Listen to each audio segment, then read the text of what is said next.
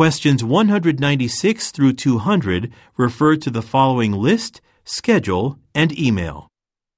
Albums by Harris Cassidy. Howling Blue Nights. Unlike his first three blues albums, this latest one by Cassidy includes both blues and jazz. It is arguably his most creative recording and brings together many instruments and styles. Pond Springs Magic. Featuring the popular song Dreams on the Breeze and Bernie McRae on the saxophone, this blues album consists of songs with strong rhythms and entertaining lyrics. Mississippi Amber Moon.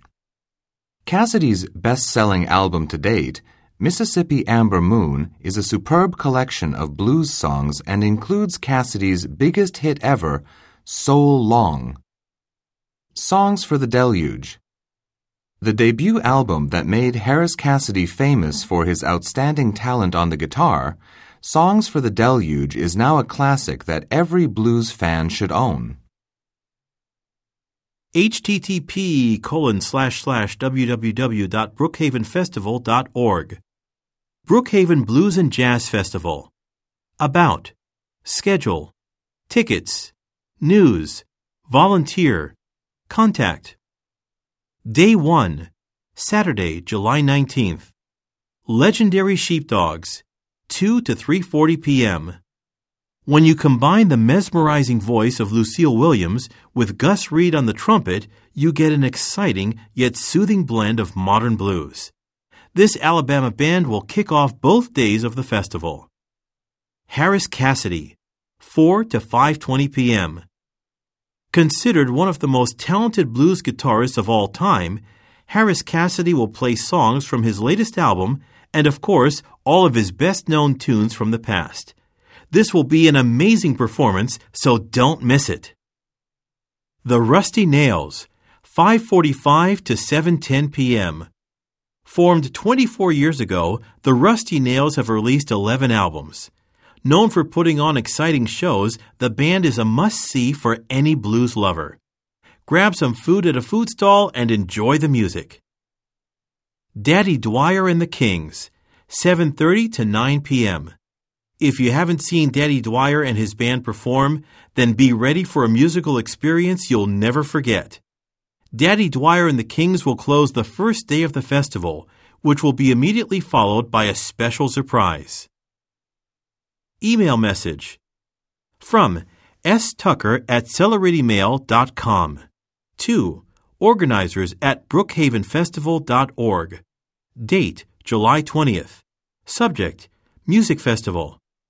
Thank you for organizing such a fun festival yesterday.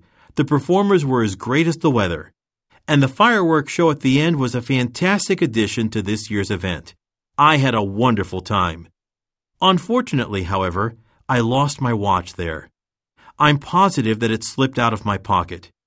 And that must have happened during the final performance, which was the only time I sat down on the grass.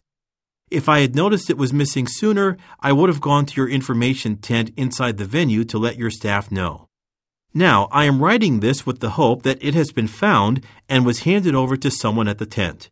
If it was, please call me at 555 8994. Best regards, Stephen Tucker. 196. Which Harris Cassidy album features different types of music? A.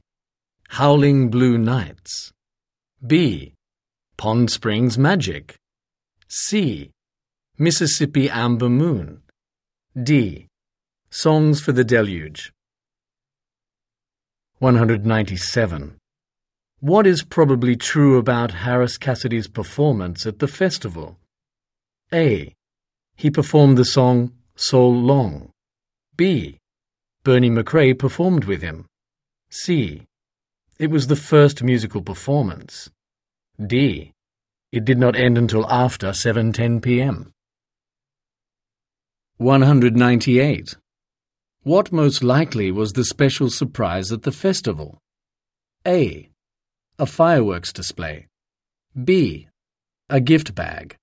C. A special award. D. A fifth performer. 199. What is the main purpose of the email? A.